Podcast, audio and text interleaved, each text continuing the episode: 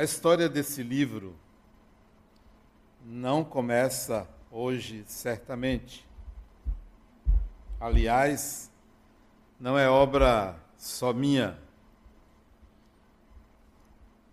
Em parte tem meu filho, Diego, que fez as capas dos sete volumes. Em parte tem o trabalho de Angélica, revisora que consegue consertar meu pobre português. O trabalho de Ana Carmen de organizar, de dar um corpo, por ser a editora. O diagramador Novaes Neto.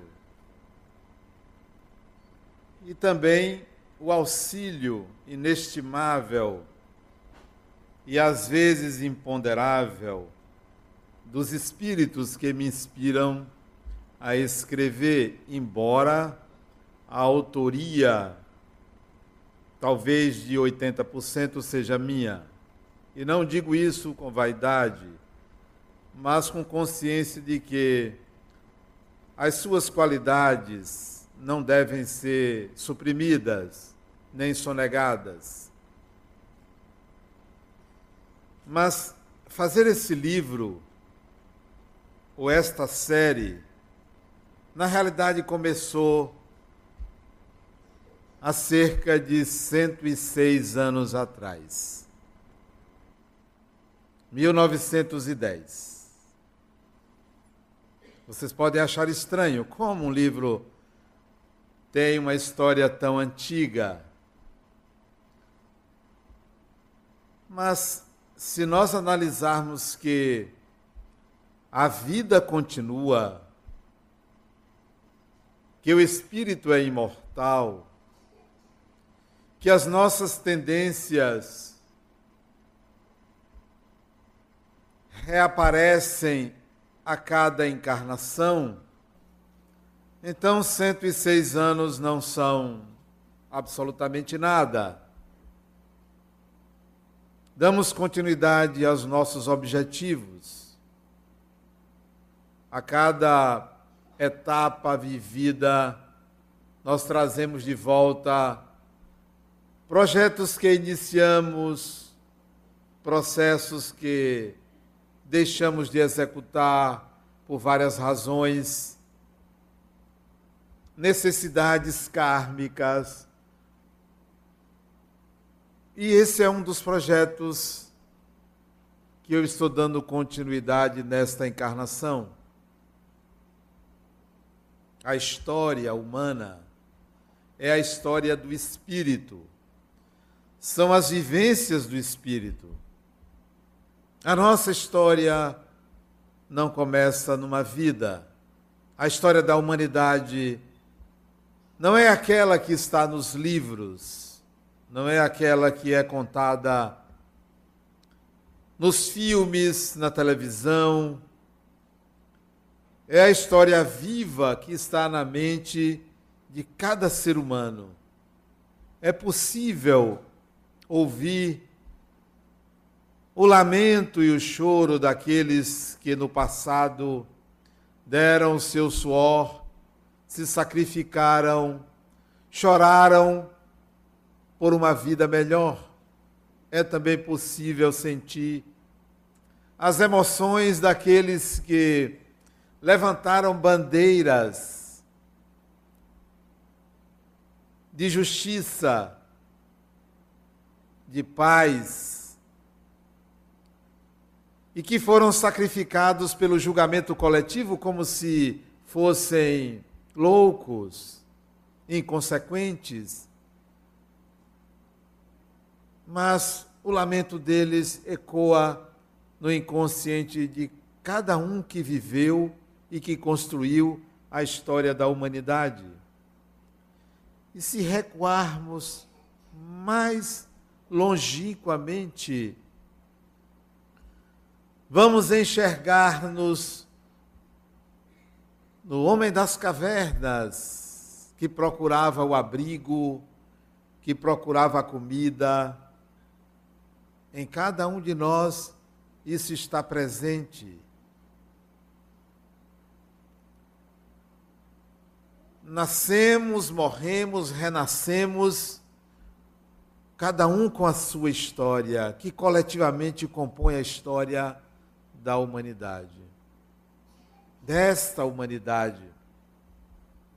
Diz o Espírito Emmanuel, numa psicografia de 17 de agosto de 1938,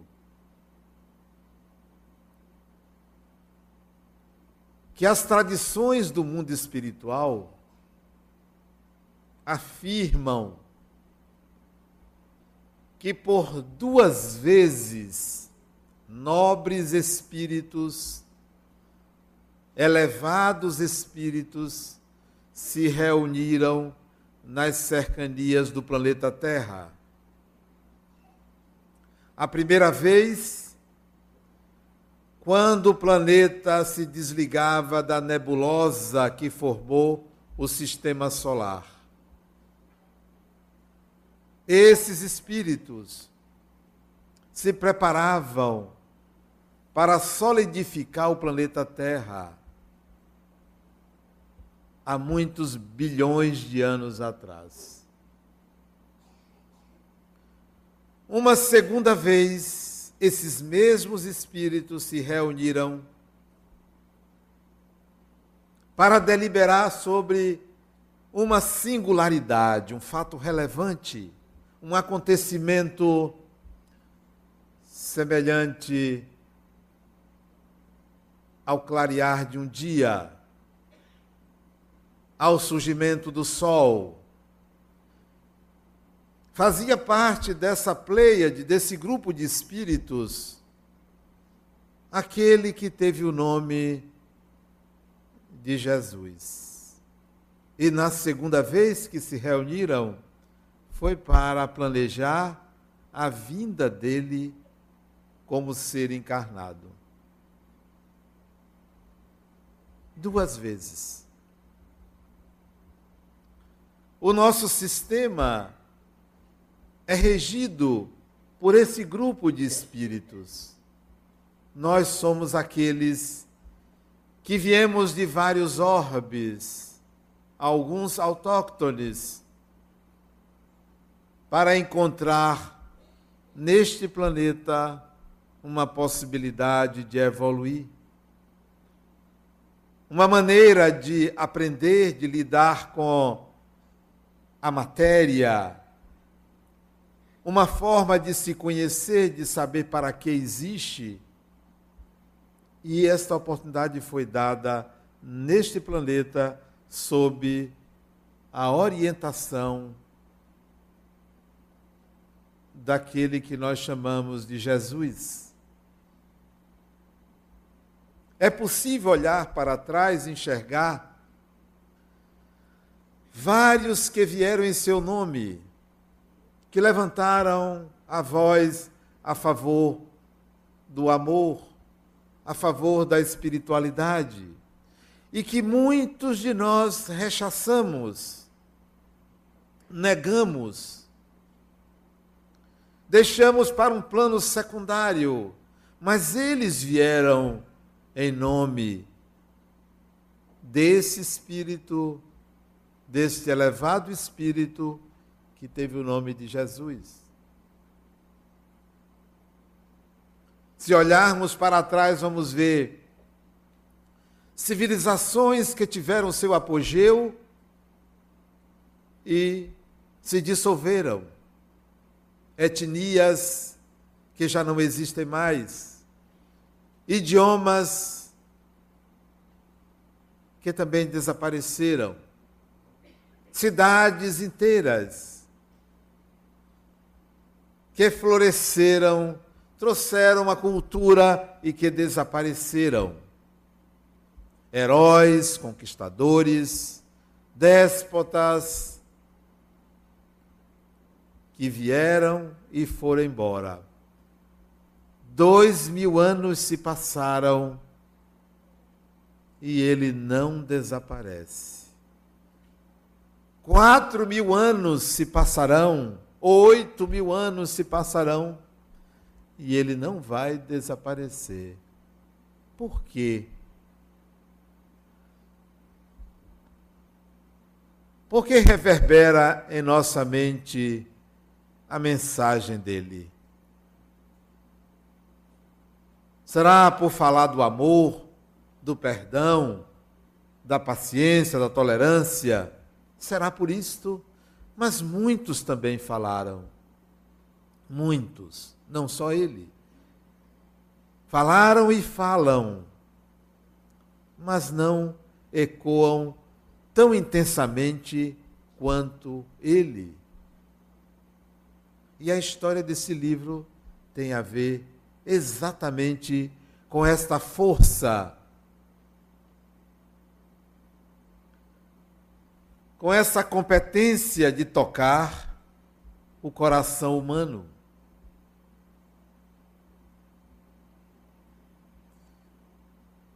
E lá naquela época, 1910, eu escrevia sobre isto.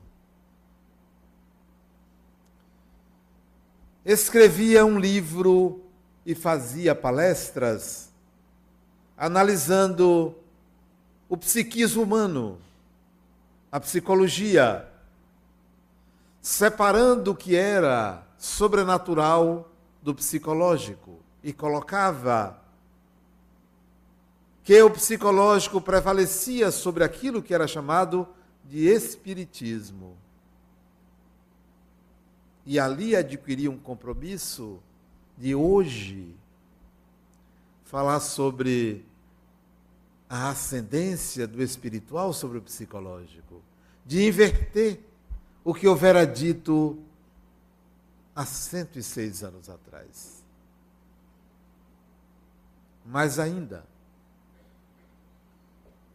sete anos depois, 1917, publiquei um livro cujo nome Jesus o Cristo, a luz da psicologia.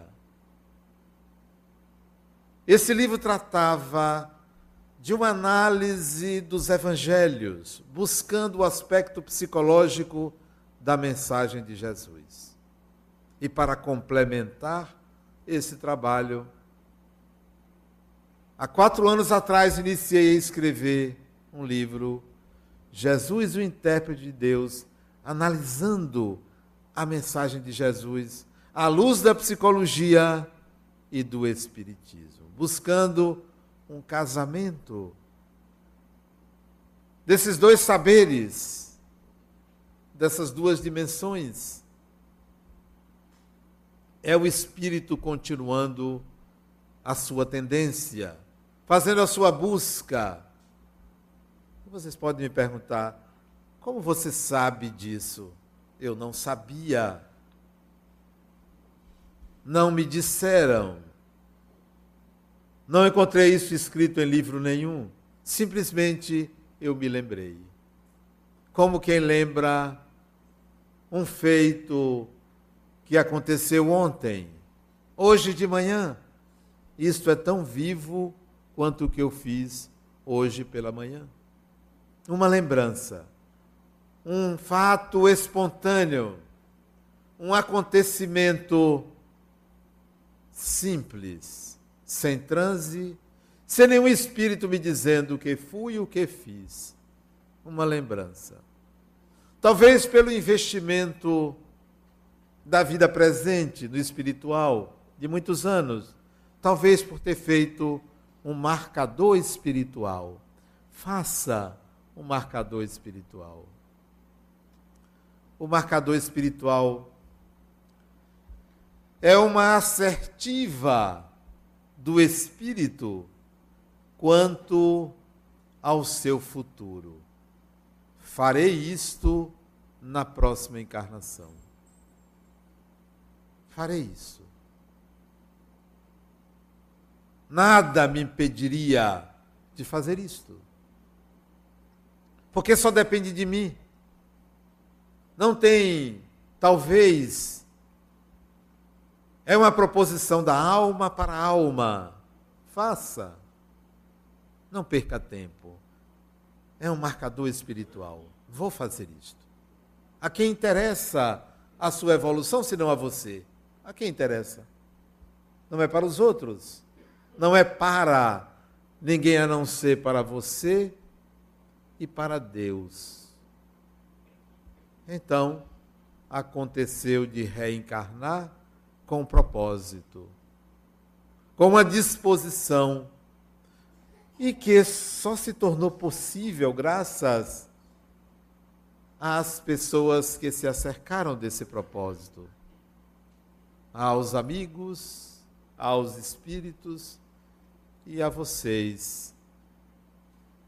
Simplesmente acontece. Uma encarnação é sempre melhor do que a outra. Sempre melhor. Por pior que você viva, você está vivendo o melhor da sua evolução. Por mais que você sofra, nada se compara ao que foi vivido. Nada se compara. É aqui, é hoje, é agora.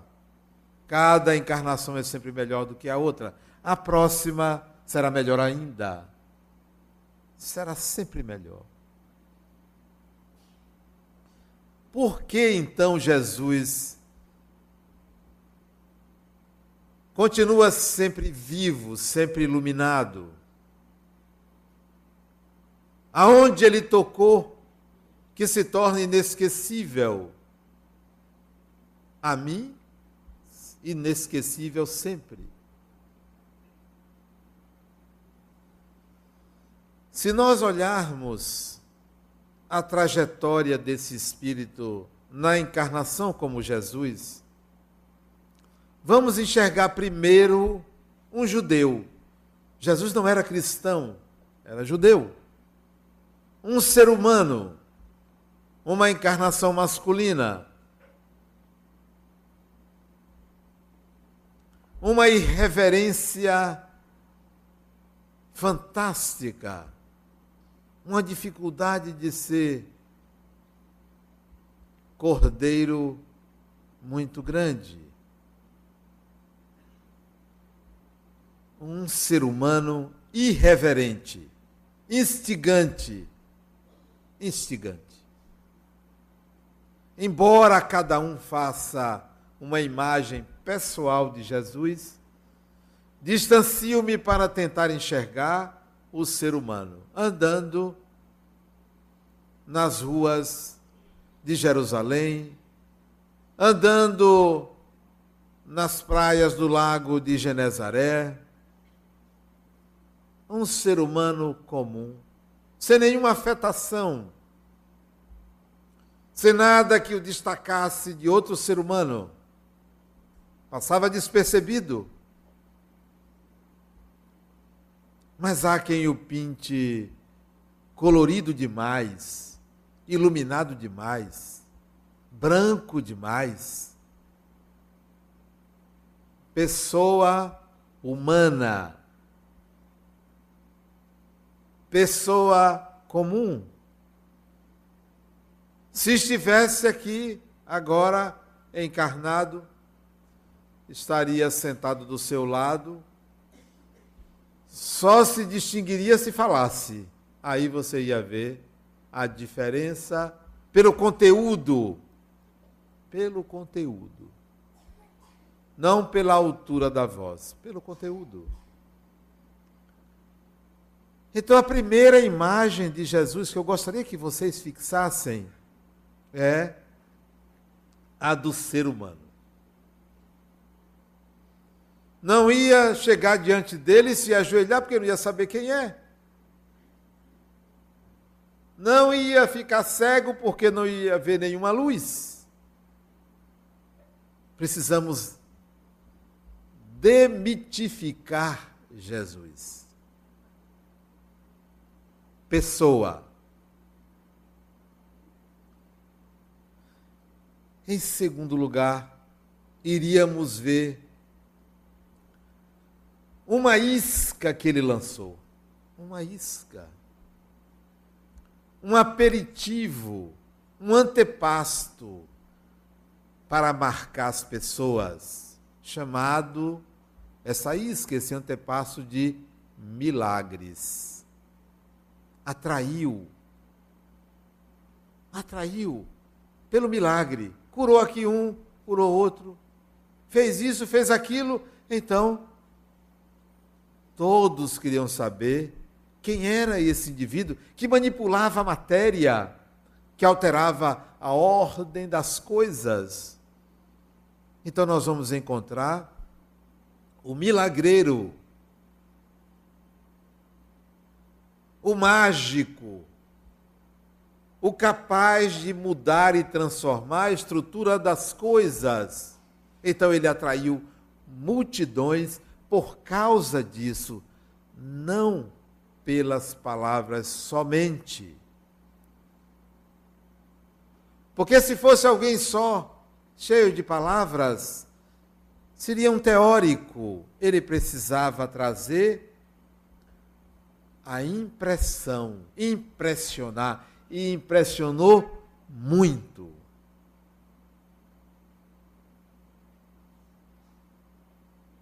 Curando feridos, doentes, levantando trôpegos estropiados, devolvendo a visão a cegos, o andar a paralíticos,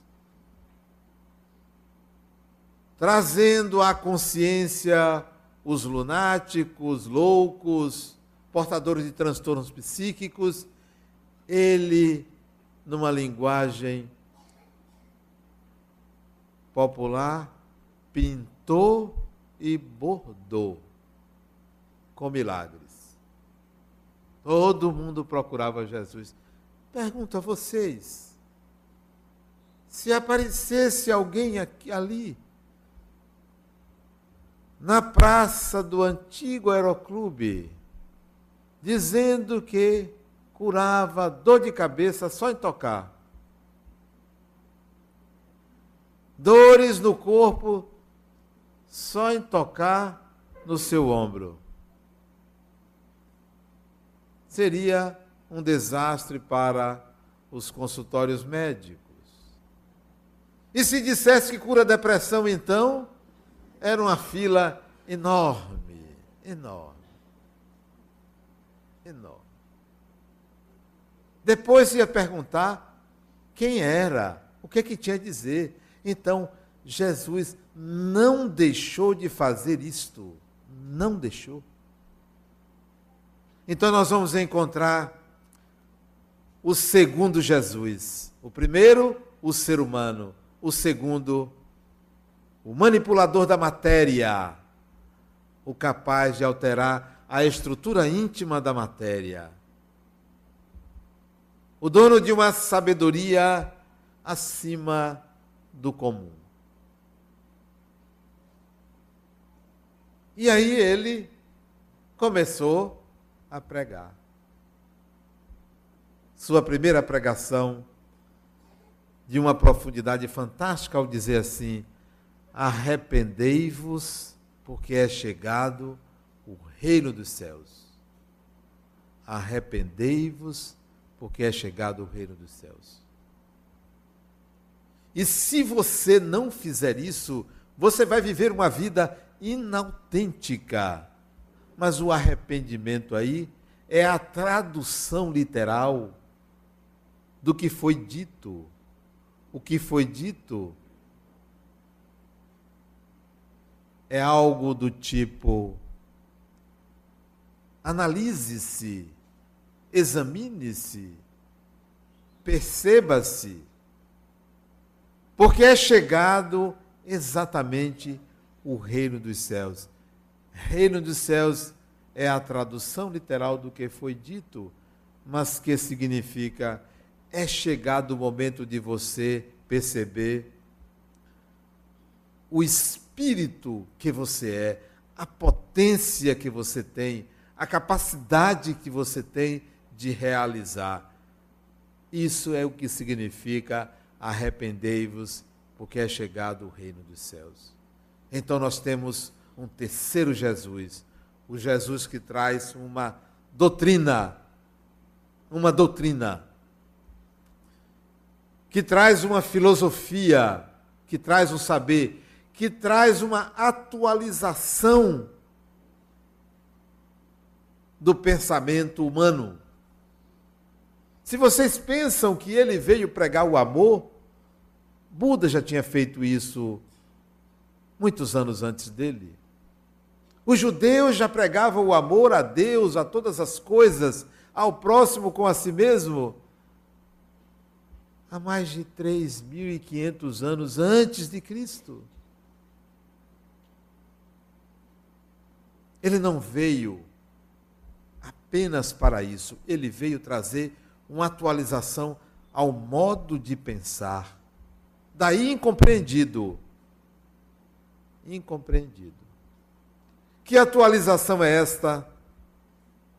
É exatamente a fala do reino dos céus.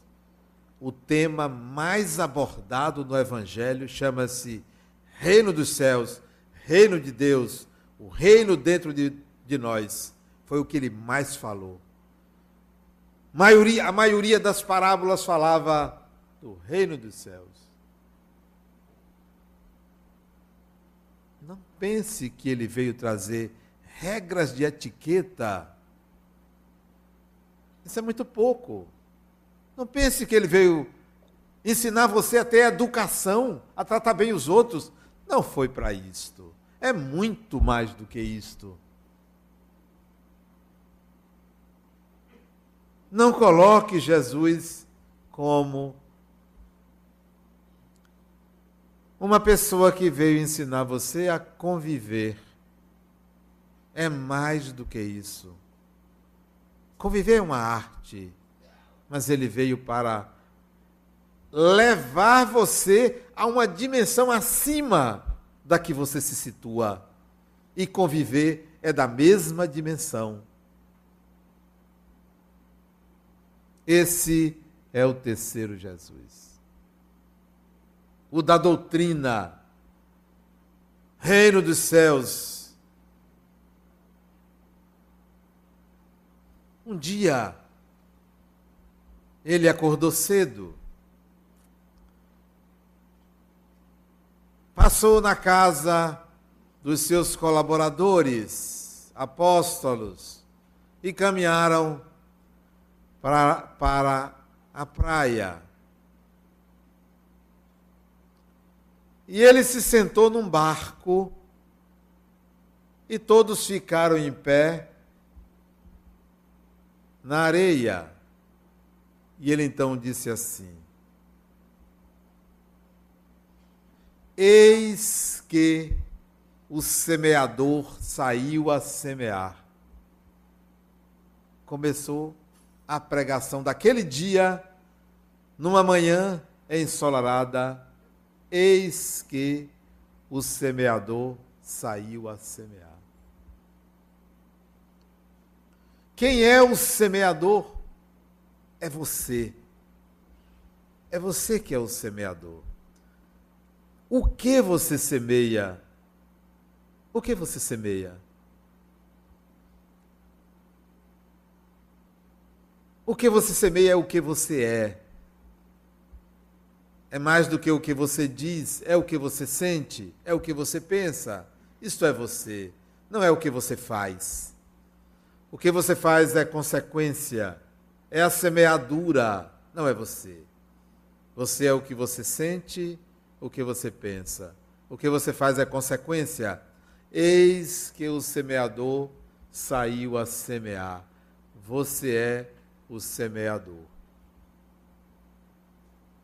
E continua a pregação dizendo que algumas sementes caíram no chão e vieram os pássaros, logo comeram.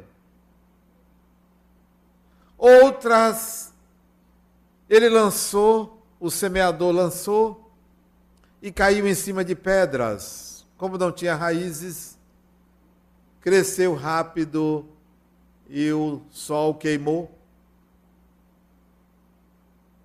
Outras caíram junto a uns espinhos que cresceram e sufocaram a plantinha.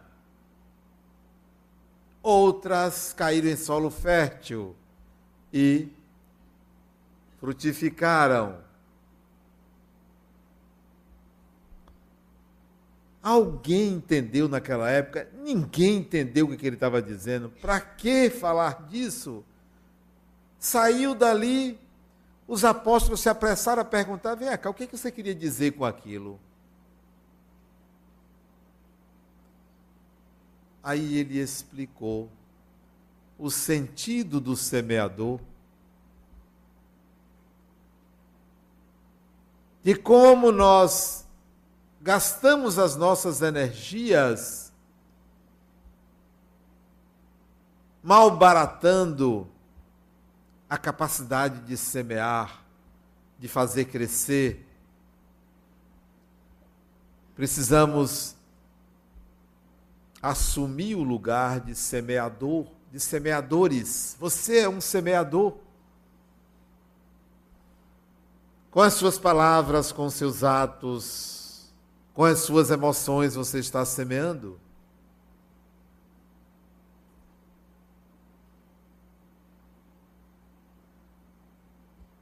Escrever Jesus, o intérprete de Deus, foi atualizar uma encarnação. Atualizar uma encarnação.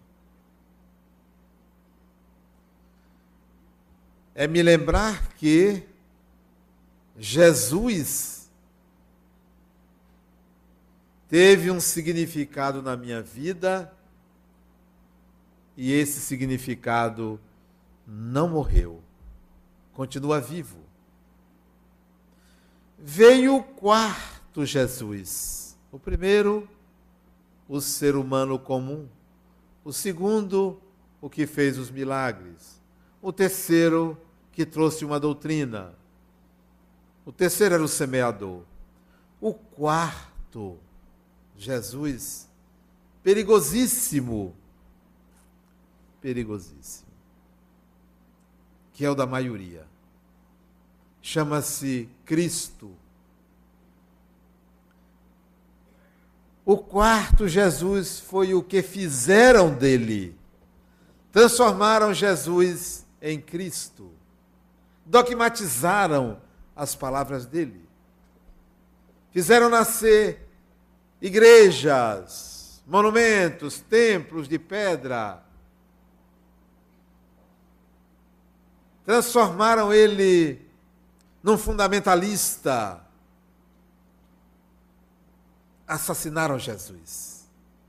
Assassinaram Jesus. Fazendo nascer o Cristo.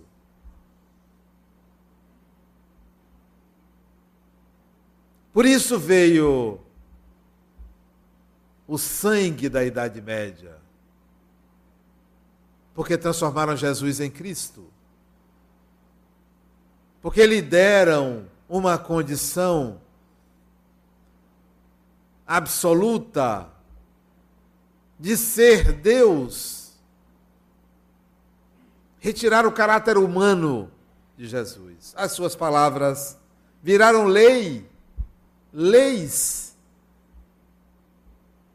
cujos intérpretes se beneficiavam dos significados, trazendo para si donos da doutrina de Jesus donos. Perigoso por causa disso, porque nos acorrentaram. Colocaram nossas mentes sobre o guante de um significado pobre, extremamente pobre. Quando Jesus é de uma riqueza humana e de uma sabedoria fantástica. Do arquétipo humano transformaram Jesus num arquétipo na totalidade da palavra. Não, o arquétipo não pode ser visto. Não, Jesus não é o arquétipo. No máximo, uma imagem arquetípica. Surgiram os adoradores do Cristo. distingam Jesus de Cristo. A não ser que você pense no Cristo como Jesus. Aceito. Mas se vocês pensarem no Cristo como um ser absoluto, onisciente, onipresente, que sabe tudo, meus pêsames.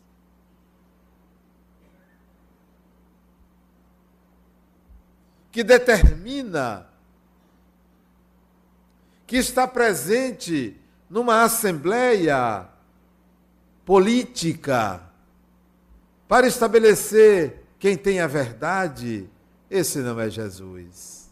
Não é. Não fale em nome de Cristo. Não vote em nome de Cristo. Não use dessa forma um ser humano inigualável pela sabedoria e pela humanidade. Pela humanidade. Então, quando eu comecei a escrever Jesus, o intérprete de Deus, eu me determinei, eu vou fugir de uma interpretação clássica, crística. Eu vou interpretar segundo Adenauer. Somente isto. Que podem ter certeza, é somente isto. Não é para todo mundo. O livro contém o meu entendimento. Portanto, fala para a minha própria alma. Quem for ler pode dizer: isto é o que ele pensa.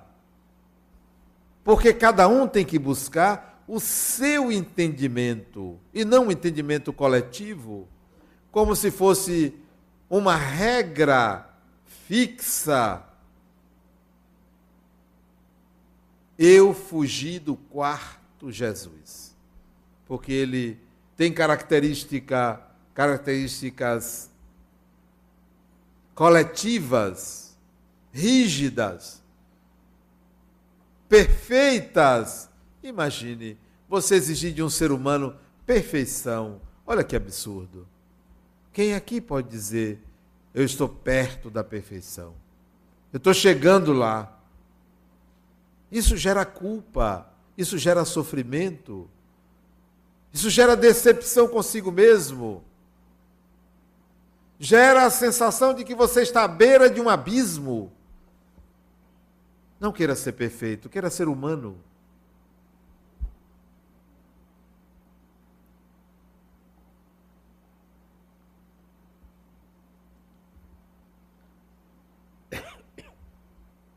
Então, o quarto Jesus virou para mim um símbolo do que eu não queria.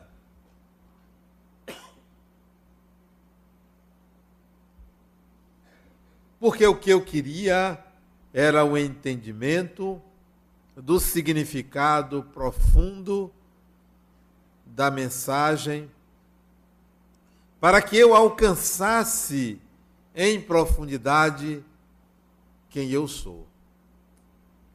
E essa foi a proposta. Essa foi a proposta. Ao pegar um trecho do Evangelho de Mateus, Mateus 13, 3, 13, 3, capi, capítulo 13, versículo 3. Eis que o semeador saiu a semear. Antes de escrever, acho que está no volume 4, isto, eu me perguntei, Adenauer, o que é que você sente quando você lê isto? E eu escrevi o que eu sentia. E pode ter certeza que tudo que eu escrevi nos sete volumes é o que eu sentia. Algumas vezes não era eu que sentia, era algum espírito. Eu deixava. Se eu concordasse, eu botava. Mas não botava o nome dele. não quero dividir esta responsabilidade. Não quero. É uma responsabilidade pessoal, intransferível. Se eu concordar com sua ideia, eu fico com ela. Se eu não concordar, ela é sua. Interessante que uma vez eu estava na cidade de Ilhéus, muitos anos atrás, acho que 17 anos atrás. 16 ou 17 anos atrás. Estava de férias com a família, que hoje está aqui. Minha esposa, meus filhos, que não me atrapalham em nada em relação ao meu hábito de escrever. Não me atrapalha. Acho que eu mais atrapalho eles do que eles me atrapalham. Eu estava de férias. E a casa que nós estávamos é na beira da praia. Fomos para a beira da praia. E eu gosto de, das praias que não tem sol quente, nem areia, nem água salgada. Aí eu gosto. Resultado, todos foram para a praia e eu ficava no quarto lendo, meditando, dormindo. De vez em quando saía, ia ali, pertinho na sombra, comia alguma coisa e voltava. Eu estava no quarto, senti uma presença espiritual que não é nada de inusitado, não que eu ande sentindo, acho paranoia, esse negócio de ficar sentindo toda hora espírito. Sabe que tem alguém ali, né? A gente sempre sabe. Pois esse fez questão de se mostrar. Era um sujeito de paletó, veja. Só podia ser doido. Paletó numa casa de praia. Foi uma visão assim rápida. E ele me disse assim: Eu gostaria de escrever um livro. Ele tanto insistiu, eu disse: Rapaz, estou de férias. Né? Ele tanto insistiu que eu escrevi o livro. Mas eu não gostei. Disse: Olha, em uma semana eu escrevi o livro. Todo dia ele ia lá. Rapaz, não gostei do livro, não. Vou publicar, não. Porque era um livro de mensagens. Fugia do meu padrão de escrita. Eu aí guardei. O ano passado, um amigo meu ouviu essa história e disse: me dê esse livro que eu quero publicar. Eu dei para ele, ele publicou o livro. Que não, não é lá essas coisas, não. Chama Valores do Espírito. E eu não botei o nome dele. Botei meu nome. Mas o livro é dele. Mas não é muito bom, não. Exatamente porque é dele, não é muito bom, não. Então, quando eu comecei a escrever esses volumes, que quatro anos passaram rápido, muito rápido, no instante. No instante eu disse: eu vou assumir a autoria 100% e é o que eu penso. Sai o que eu penso. Exatamente para fugir desse quarto Jesus ou desse Cristo que foi pintado, dogmático, extremamente exigente. Não, esse eu não quero. Não quero. Transformaram Jesus num carrasco. Num carrasco fizeram interpretações literais do cristianismo. E eu fugi disso. O quinto Jesus. O quinto Jesus. Foi para mim algo transformador. Eu via o humano via o que fazia milagres, via aquele que era doutrinador para atualizar consciências, via o que transformaram, o que fizeram de Jesus, via o Cristo, mas comecei a enxergar o quinto Jesus. Quinto Jesus.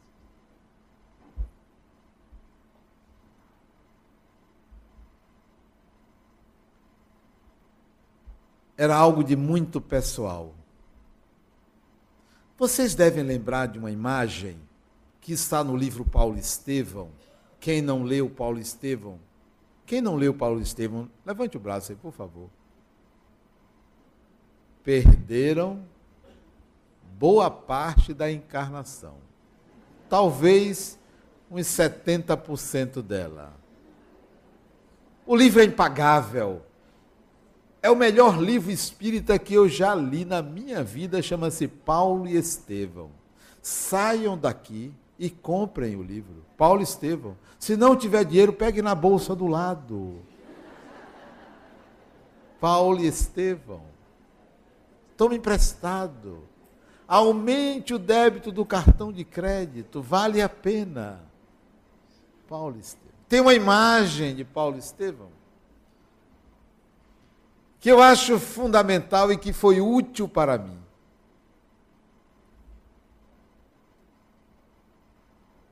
O jovem Saulo, doutor da lei, depois da morte da sua namorada Abigail,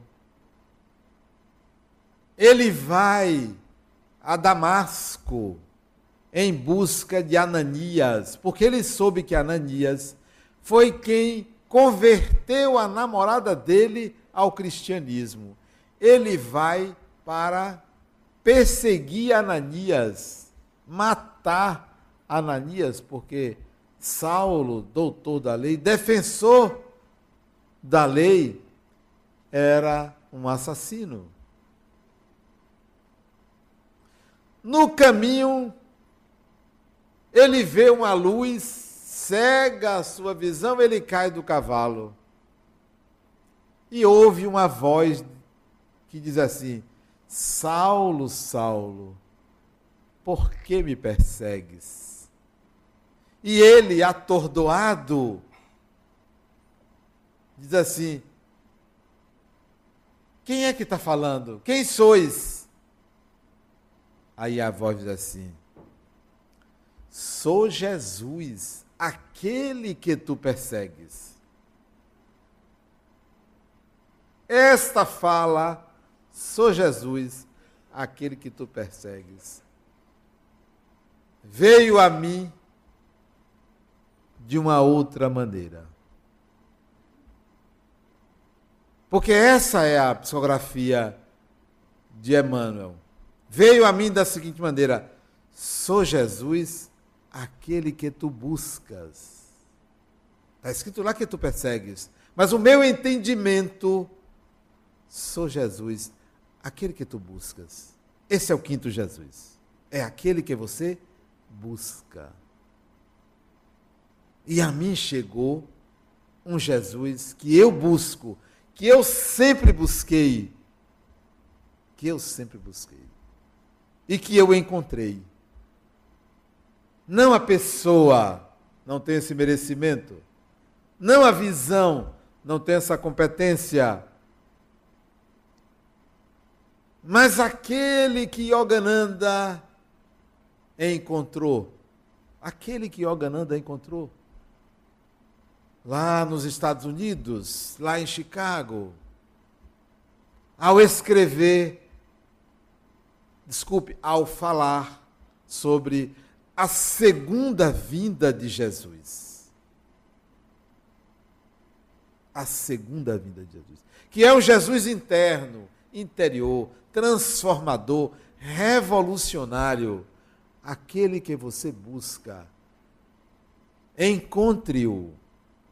Ele não está na sacristia, ele não está no centro espírita, ele não está em lugar nenhum a não ser na sua própria alma, em você, é interior.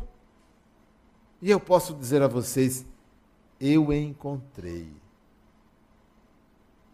Não porque eu seja melhorzinho do que ninguém, mas por uma obstinação, por uma determinação. Então busque. Você vai ouvir o que Saulo de Tarso viu. Sou Jesus, aquele que tu buscas. Você vai ouvir. Inspirado exatamente nesse quinto Jesus, é que esses sete livros nasceram. E vai surgir outro agora. Estão nas mãos de Angélica. Porque em seguida, extraindo dos prefácios e dos capítulos que antecedem os comentários dos sete volumes, eu escrevi Jesus e Cristo. Diferenças e semelhanças. Vai sair. Está na mão de Angélica. Está na mão de Diego. Está na mão de Ana Carmen. Agora não é comigo. O problema é deles. Vai sair. Breve. Breve? Breve?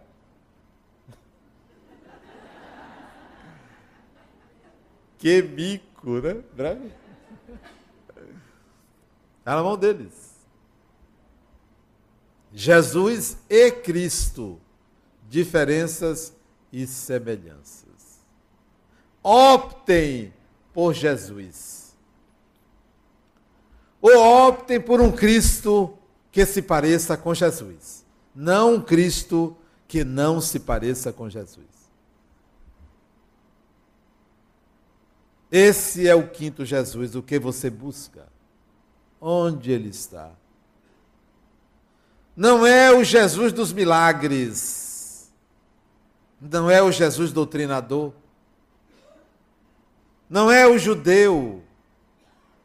Não é o Jesus solar.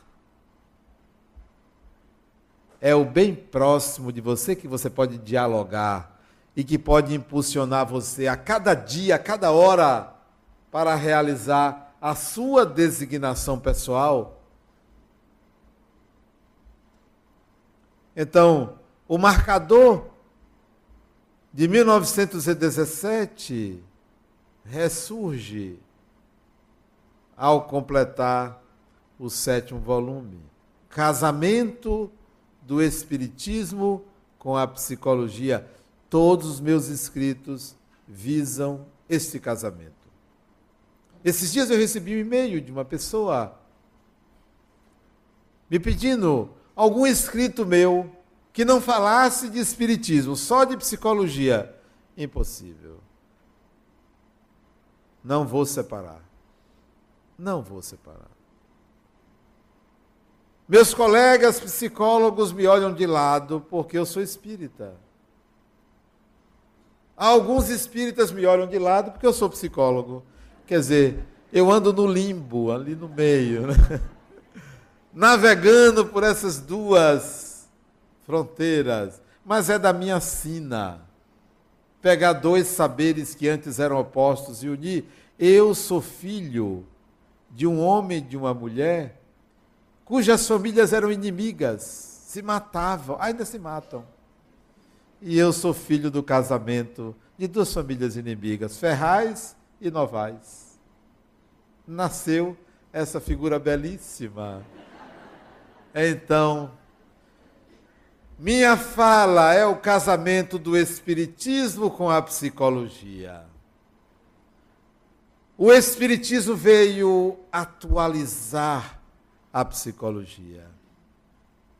A psicologia está a serviço de um espiritismo menos dogmático, sem o ranço místico de uma religião absoluta. E precisamos tanto de um quanto de outro para entender o ponto central, tanto da fala de Jesus quanto do Espiritismo. O ponto central é: nós somos espíritos imortais. Esse é o ponto central. Eu tenho pessoas que eu gostaria muito que desencarnassem antes de mim. Várias pessoas. Várias pessoas. Às vezes rezo, tomara que fulano desencarne.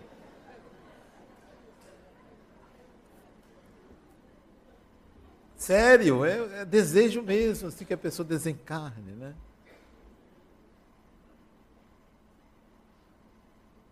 Você vai ver que eu tenho razão primeiro do que eu. Porque eu não preciso mais dessa certeza. Você precisa, então eu quero que você vá primeiro. Principalmente aqueles incrédulos, eu, eu gostaria que fosse na frente. Vão. Vão. Porque quem vive uma vida que não espiritualiza o momento, o ato, a experiência, vive uma vida menor. Pode ter certeza que vive uma vida menor. Vive. Mas deixa de andar acima. Não entende a amplitude do significado de existir. Não entende. Vive a mesmice. Acorda todo dia objetivando diminuir o vermelho da conta ou aumentar os dígitos da conta. Tem esse objetivo. Que coisa pobre. Ou então vive para todos os dias olhar se nasceu um cabelo branco. Que coisa pobre. Nada que uma pintura não resolva. Né? Mas a pessoa todo dia fica olhando para ver se apareceu. Uma ruga, que coisa pobre. Uns quilos a mais. Você nasceu para algo muito maior. E o Espiritismo veio para isto, para atualizar o seu horizonte. O seu horizonte. Por isso que quando uma pessoa você vê uma pessoa em equívoco, lamente. Lamente. Quando você vê uma pessoa viciada em drogas, lamente. Uma pessoa que fuma, lamente. Uma pessoa que se excede nas suas sensações físicas, lamente. Lamente. Que pena não condene, lamente. Não está errada a pessoa. Que pena. Que desperdício. É como se você pudesse morar numa mansão e optasse por morar ao relento é como se você pudesse ter uma vista maravilhosa e optasse por enfiar a cabeça no chão. Que pena. Se o ser humano enxergasse de fato a vida espiritual da agora, daqui, seria muito mais feliz. Muito mais feliz. Utilizaria as suas energias para coisas grandiosas para si e para o próximo.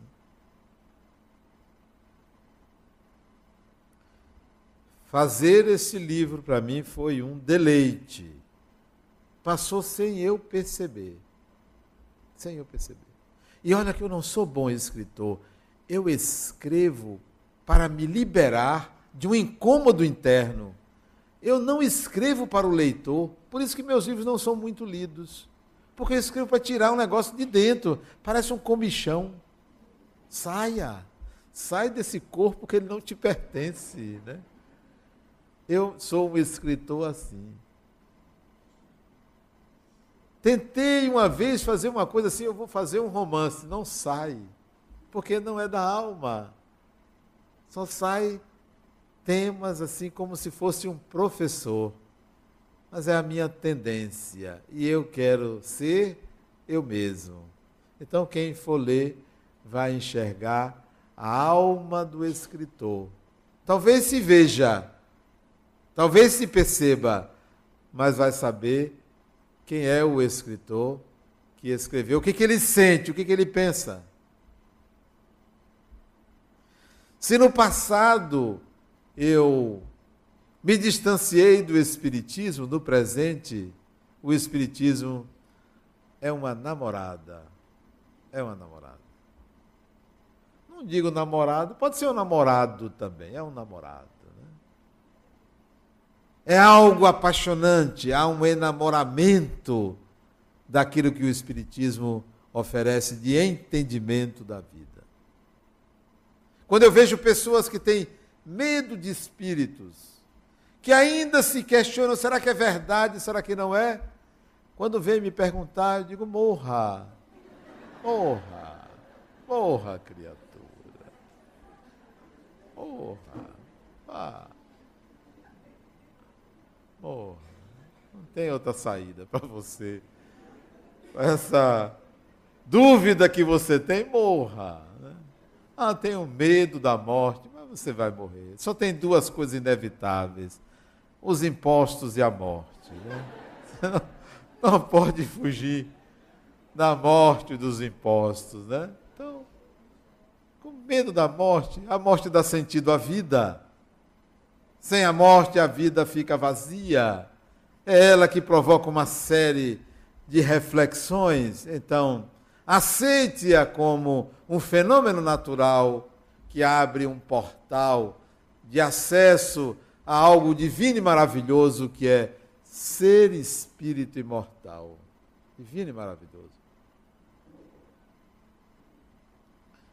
Jesus, o intérprete de Deus, é para mim o coroamento de um trabalho que começou há mais de 100 anos atrás e que, se necessário, a gente vai continuar mais 100 anos. Durante a escrita, a partir do segundo volume, eu comecei a perceber uma mudança em mim. Eu fiquei mais sensível, quase gay. Uma coisa assim diferente, né? Interessante como a sensibilidade, quando você lida com um tema desse, começa a surgir. E eu notei que estava acontecendo uma pacificação interior. Uma pacificação interior. Por isso que o último volume, o arquétipo da paz, porque Jesus proporciona uma pacificação interior. Sabe quando você está bem com você mesmo? É o contato com Jesus. Você fica bem com você mesmo. Se vocês não gostarem do conteúdo, aprecie a capa, porque é de um artista, meu filho é de um artista, né? Comprem pela capa, né? Que são capas muito bonitas, né? E todo o trabalho de melhorar o que está escrito não é meu, é de Angélica, né? E a obra então nasce graças a Ana Carmen. Esses cinco Jesus, aconselho vocês a ficarem com o último, o Jesus que você busca. Não use para milagres, não queira se salvar com Jesus, não queira que ele resolva as suas vidas, queira conhecê-lo, queira se tornar seu amigo, porque ele é o arquétipo da paz muita paz.